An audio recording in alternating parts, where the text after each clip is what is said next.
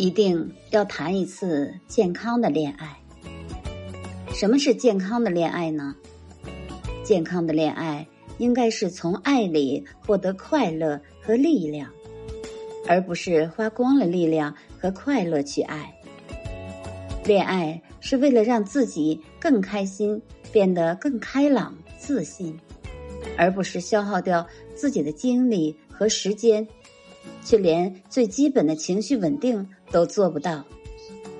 恋爱中的发现了各自的问题，要耐心的去沟通、理解、改正，而不是一味的让另一半变成你想要的样子，而是他在爱你的时候，活成他最真实的自己。赤裸的坦诚相见并不可怕，害怕的是有人不诚实。